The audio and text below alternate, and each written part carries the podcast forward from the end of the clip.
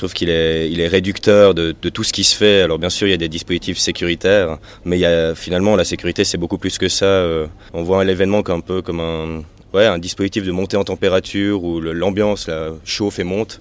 Puis que nous, en fait, notre travail, c'est de mettre des, des circuits de refroidissement à l'intérieur de ça.